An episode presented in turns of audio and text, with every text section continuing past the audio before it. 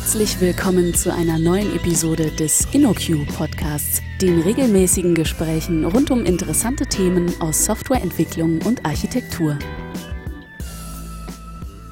Hallo und herzlich willkommen zu einer neuen Folge des InnoQ Podcasts. Äh, heute sprechen wir über das Thema Event Sourcing und CQRS und dafür habe ich den Nico hier. Hallo Nico. Ja, hallo. Ähm, wer bist du denn? Stell dich doch mal kurz vor. Ja, mein Name ist Nico Will. Ich bin äh, Consultant bei InnoQ, bin 31 Jahre alt und beschäftige mich vor allem mit verteilten Softwarearchitekturen. Ja, das passt dann ja ganz gut zu dem Thema heute. Ähm, vielleicht steigen wir dann direkt mal mit der Frage ein, was ist denn überhaupt Event Sourcing und was macht das anders, als dass man, als man das konventionell kennt von Anwendungen? Genau. Also Event Sourcing selber ist erstmal ein internes Pattern, ähm, das eigentlich nur beschreibt, wie man Zustände persistiert. Konventionell ist es ja so, dass ich ähm, das nach dem typischen CRUD-Prinzip eigentlich mache, also Create, Read, Update und Delete, auf eine Datenbank. Da ist es in der Regel so, wenn ich eine Zustandsänderung habe, dann überschreibe ich quasi den letzten Zustand, der in der Datenbank steht. Beim Event Sourcing hingegen macht man das so, dass die Zustände einer Domäne sich aus der Summe der einzelnen Events, die über die Zeit eingetreten sind, ähm, gebildet wird. Mhm. Ähm, deswegen kann aber die API der Anwendung selber trotzdem CRUD sein. Also ich kann trotzdem ähm, etwas anlegen, etwas updaten und etwas löschen, nur dass ein Update in der Persistenz selber nicht zu einem Update führt, sondern einfach zu einem weiteren Insert, zu einem weiteren Event. Mhm. Also das klingt für mich jetzt ja erstmal wesentlich komplizierter als der konventionelle Ansatz. Ähm, welch, welche Probleme siehst du denn bei dem konventionellen Ansatz? Also äh, warum wollen wir denn überhaupt einen neuen Ansatz dafür haben? Ja, also prinzipiell ist es beim, beim konventionellen Ansatz so, dass er einfach im Vergleich zu Event Sourcing jetzt eher eine schlechtere Performance und damit auch eine Responsiveness der Anwendung und auch eine schlechtere Skalierbarkeit einfach der Anwendung hat. Ähm, dazu muss man einfach wissen, wenn man sich überlegt, wie das im konventionellen Ansatz gemacht wird. Ich mache typischerweise Updates. Ein Update bedeutet, ich muss in der Datenbank erstmal den jetzigen Eintrag suchen. Ich muss ihn blockieren, also ich muss ihn äh, zum Schreiben ähm, quasi locken. Dann kann ich ihn erst überschreiben und hinterher muss ich ihn wieder freigeben, dass andere auch Updates darauf ausführen können. Das ist einfach wenn ich eine Domäne habe, wo ich sehr viele gleichzeitige schreibende Zugriffe, vor allem auf einen speziellen Datensatz zum Beispiel habe, ähm, kann das natürlich zu Konflikten führen, äh, beziehungsweise Konflikte sind hier sehr viel wahrscheinlicher. Mhm. Zusätzlich ein weiterer Nachteil ähm, an der typischen CRUD-Geschichte ähm, ist, dass ich keine Historie habe. Also ich kann nie nachvollziehen, wie der aktuelle Zustand, den ich in der Datenbank habe, äh, überhaupt zustande gekommen ist. Mhm. Und ähm, wie, was ist da beim Event Sourcing anders und äh, also wie löst es diese Probleme? Genau, beim Event Sourcing ist es so, also ein Event ist erstmal ein immutable Fact. Also das ist etwas, was äh, in der Vergangenheit aufgetreten ist, ähm, was sich aber auch nicht mehr ändert. Das bedeutet, Events werden nur geschrieben, sie werden nie verändert. Das hat einfach den großen Vorteil, dass ich die in meiner Persistenz immer nur hinten anfügen muss. Ähm, dadurch sind einfach schreibende Zugriffe sehr viel schneller möglich, als es eben in dem typischen CRUD-Szenario der Fall ist. Weil ich dann nicht mehr ein Log machen muss, wenn ich ein Update mache. Genau. Verstehe. Ähm, und äh, also, um das jetzt mal ein bisschen konkreter zu machen, kannst du mal einen Ablauf ähm, schildern in einem typischen System, äh, wie der mit Event Sourcing funktionieren würde? Klar, natürlich. Also ein typisches Beispiel, sagen wir mal, ein, ein Benutzer äh, registriert sich bei einer Warenwirtschaft oder möchte auf Amazon bestellen. Das heißt, der Benutzer registriert sich bei Amazon, gibt seine Daten ein, ähm, klickt jetzt auf Anlegen. Äh, Im Hintergrund in der Anwendung wird dann aus diesen kompletten Daten wird ein Event erzeugt, ein, zum Beispiel ein User Registered Event. Ähm, Augenmerk liegt hier, dass die immer in der Vergangenheit äh, definiert sind, also User Registered Mhm. Ähm, wenn er jetzt später sich dann nochmal auf der Webseite einloggt und ändert zum Beispiel seine Adresse, dann wird aus dieser Adressänderung wird ein Address Changed Event. das in der Payload selber lediglich die neue Adresse hat.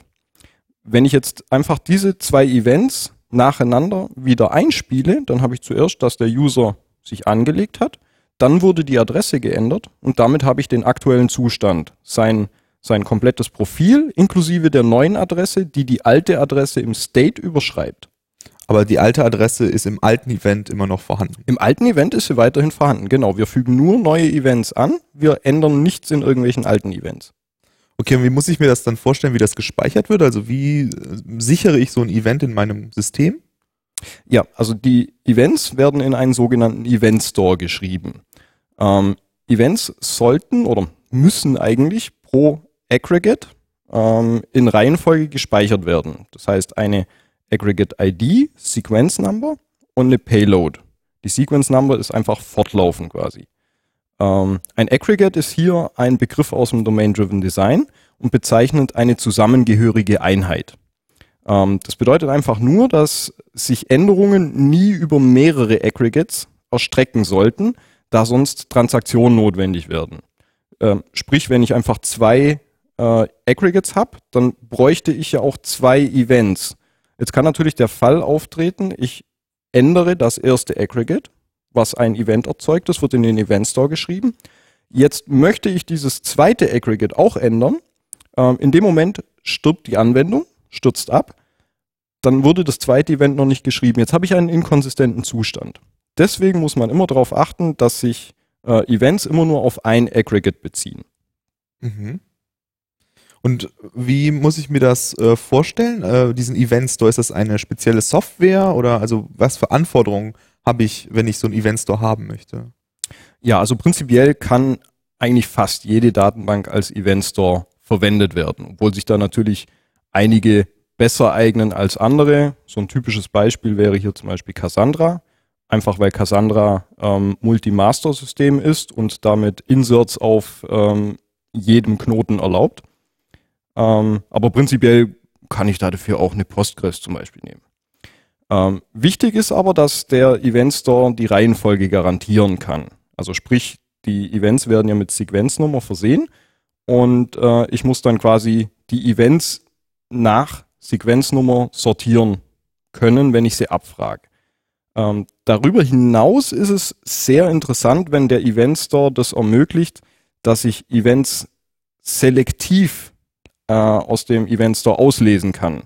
Ähm, das bedeutet, ich muss ja also potenziell werden ja sehr viele Events von verschiedenen Aggregates gespeichert. Und um ein Aggregate wiederherstellen zu können, muss ich alle Events von diesem einen Aggregate lesen. Und da ist es einfach wichtig, dass ich quasi bei ID abfragen kann. Also gib mir alle Events in Order ähm, für eine bestimmte ID. Ähm, das ist einfach ein sehr großer Vorteil, weil sonst müsste ich potenziell viele Events lesen, die mit dem eigentlichen Aggregate, das ich, dessen Zustand ich wiederherstellen möchte, eigentlich gar nichts zu tun haben. Mhm. Also du hast jetzt erklärt, dass ich, äh, wie ich jetzt äh, dafür sorge, dass ich bis zu einem bestimmten Aggregate alle Events speichern kann. Ähm, aber wie komme ich jetzt zu dem State? Also äh, ich habe jetzt irgendwie eine ganze Liste von Events, die nacheinander passiert sind, äh, zu einem Aggregate. Wie komme ich jetzt dahin, dass ich jetzt zum Beispiel einen User abfragen kann? Okay, also prinzipiell mit mit Hilfe dieser Events, die wir gespeichert haben, lässt sich der aktuelle Zustand eines Aggregates jederzeit wiederherstellen. Ähm, folglich kann man aber eine Anwendung auf zwei Arten implementieren. Einerseits, wenn ich auf den User zum Beispiel zugreifen möchte, äh, dann wird bei jedem Zugriff auf diesen User, wird jedes Mal alle Events für diesen User äh, erneut eingelesen, um den Zustand wiederherzustellen. Das kann für kleinere Anwendungen, wo es insgesamt vielleicht sehr wenige Events je Aggregate gibt, oder wo nicht sehr oft auf den Zustand, also wo ich den einfach nicht sehr oft wiederherstellen muss, ähm, kann das funktionieren. In der Regel ist es aber so, dass man dann guckt, dass der Zustand im Speicher gehalten wird ähm, und die Events im Event Store dienen dann wirklich nur dazu, wenn jetzt ein, ein Knoten ähm, crashen sollte, dass ich aus dem äh, Event Store den Zustand wiederherstellen kann im Speicher. Ähm, wenn, wenn ich mir das jetzt so anhöre, klingt das ja so, äh, diese ganzen Events, äh, es können ja durchaus sehr, sehr viele pro Aggregate werden und das könnte ja durchaus länger dauern, die hintereinander anzuwenden. Ähm, was was gibt's denn da für, für Möglichkeiten? Ja, so prinzipiell kann man an der Stelle natürlich immer äh, auch Snapshots speichern. Ähm, dann habe ich einfach den Zustand nochmal komplett irgendwo ähm, und kann, muss dann nicht alle Events wieder einspielen, sondern kann nur die Events, die neuer sind als der spezifische Snapshot, ähm, dann nochmal wieder einspielen. Wichtig ist aber an der Stelle, auch wenn man Snapshots speichert, die alten Events auf keinen Fall löschen.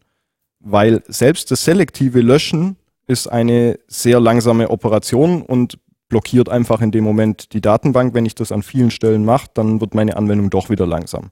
Und außerdem sehe ich es einfach so, dass auch in diesen Events extrem wertvolle Informationen stecken, die ich einfach nicht verlieren möchte.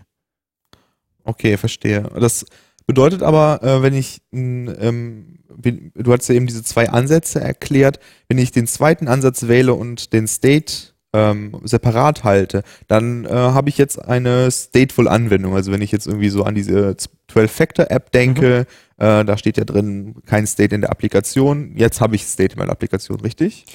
Genau. Aber aus meiner Sicht ist Stateless ist eh ein, ein Mythos. Also irgendjemand hat immer ein State, sonst hatten halt die Datenbank. Ähm, klar, das hat natürlich auch die Probleme, wenn mein State nicht mehr auf einen Knoten passt, dann muss ich eventuell äh, mich ums Clustering kümmern, dass ich mehrere Knoten habe. Ähm, aber da gibt es dann zum Beispiel auch die einfach die bekannten Event Sourcing Frameworks, äh, die einen da dabei dann auch unterstützen können. Also in meinem konkreten Fall, ich mache äh, ziemlich viel mit, mit Akka oder auch das darauf aufsetzende Lagom. Ähm, die können einem da dann helfen und einfach so ein bisschen die Pain Points abnehmen. Mhm. Ähm, du hattest am Anfang gesagt, dass die Events unveränderlich oder immutable sind. Ähm, was für Konsequenzen hat das denn?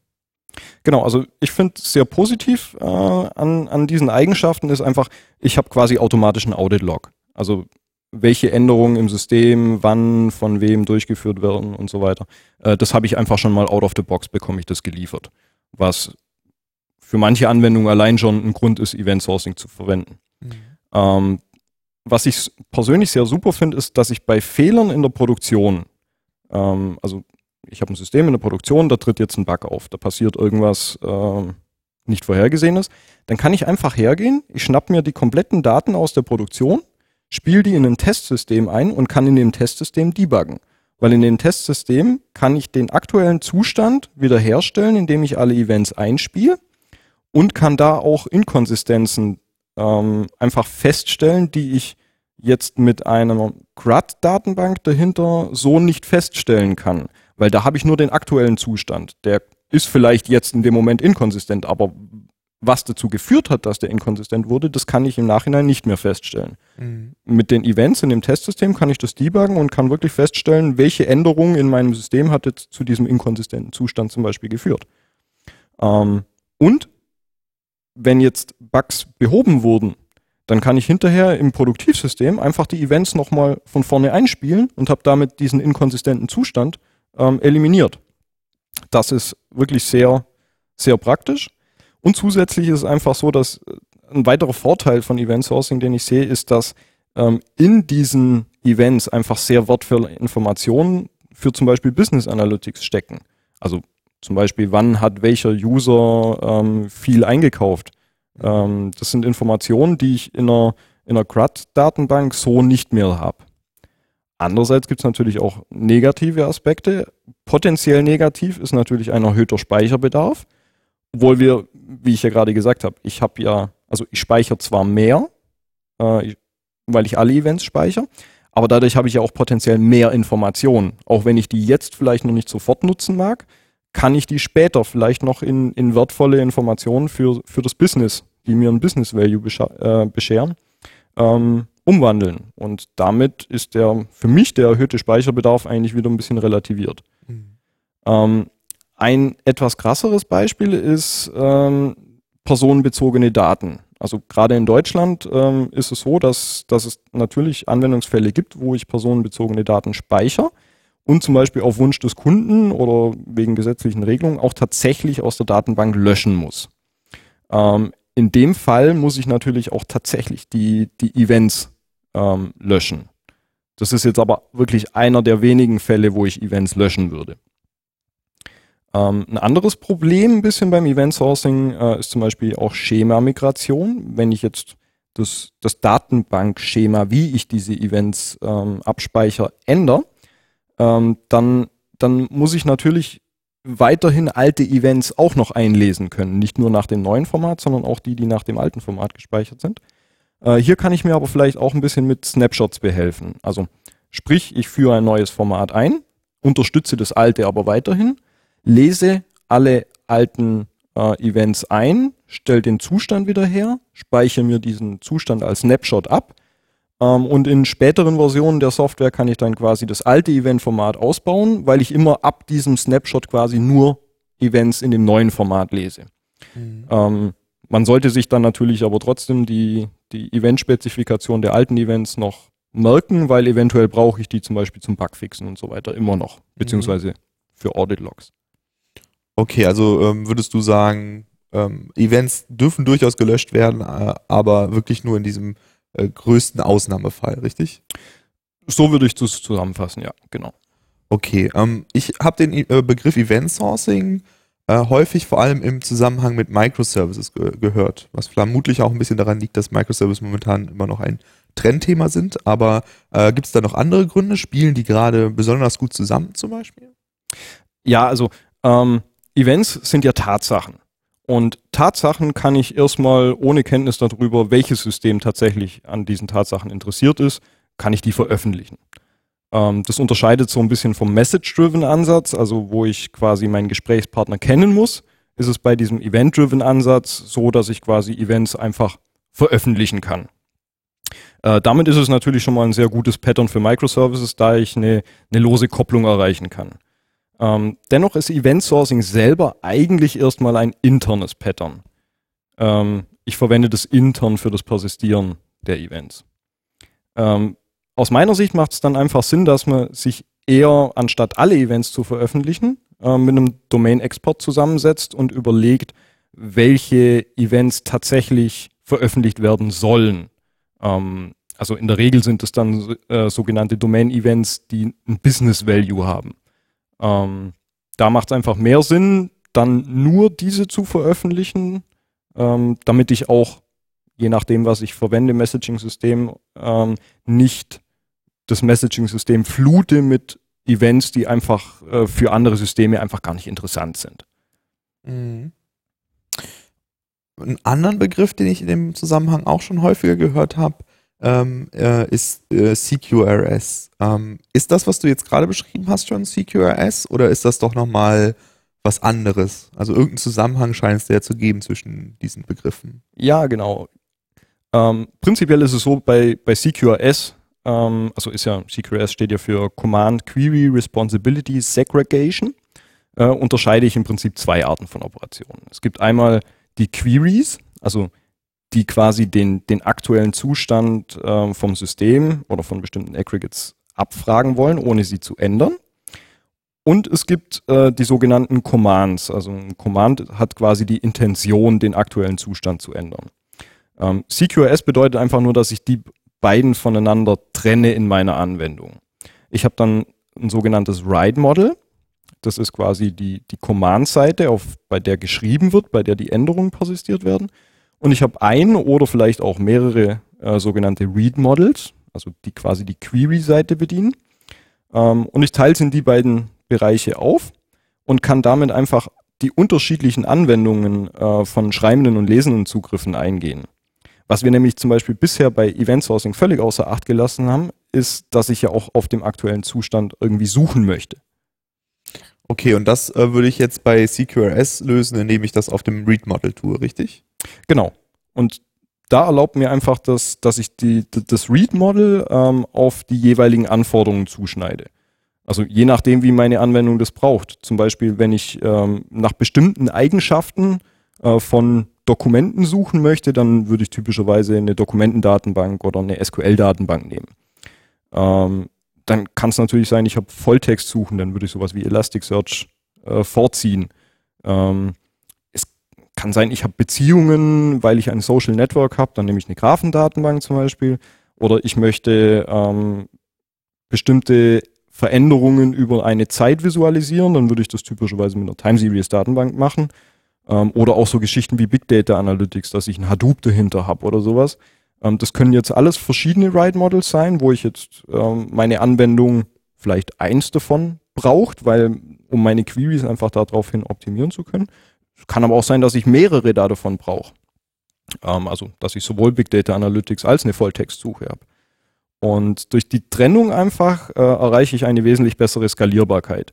Also ich kann einfach Write und Read Model auch unabhängig voneinander skalieren.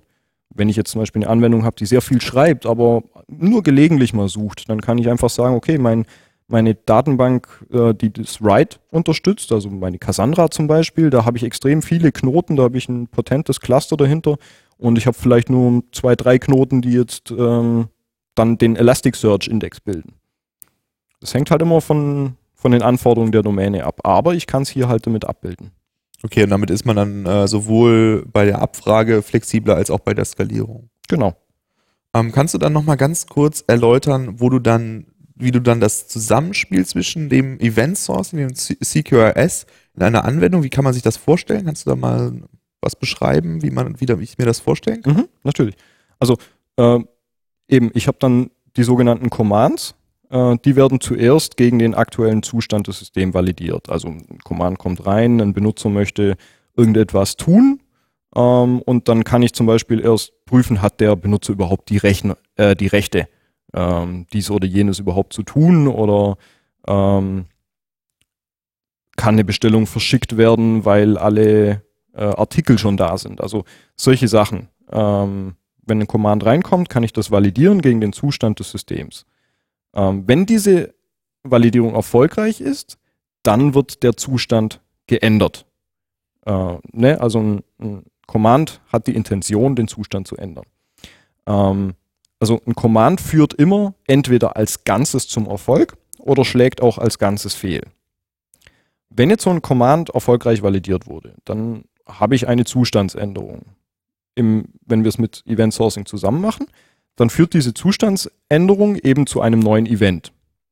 Ähm, dieses Event wiederum wird an die sogenannten, also im CQRS nennt man das Event-Händler, weitergeleitet. Ähm, so ein Event-Händler habe ich in der Regel je Read-Model ein, der sich dann darum kümmert, dass dieses Event auch auf den Suchindex, also auf das Read-Model angewendet wird. Also eben der Benutzer zum Beispiel ändert seine Adresse, dieses Beispiel, wo wir vorher hatten, ähm, wird dann auch auf den Suchindex angewendet, dass wenn der Benutzer jetzt nach seiner äh, seine Daten sehen möchte, ähm, dass er da dann auch auf seiner aktuellen Adresse zum Beispiel suchen kann. Ähm, das ist zum Beispiel auch, also nennt man auch das Materialized Fuse Pattern. Ähm, aber andere ähm, Event-Händler können zum Beispiel auch abhängige Microservices sein. Die können dann so einen Event-Händler implementieren und können dann eben auf Zustandsänderungen von anderen Services reagieren. Okay, ich verstehe.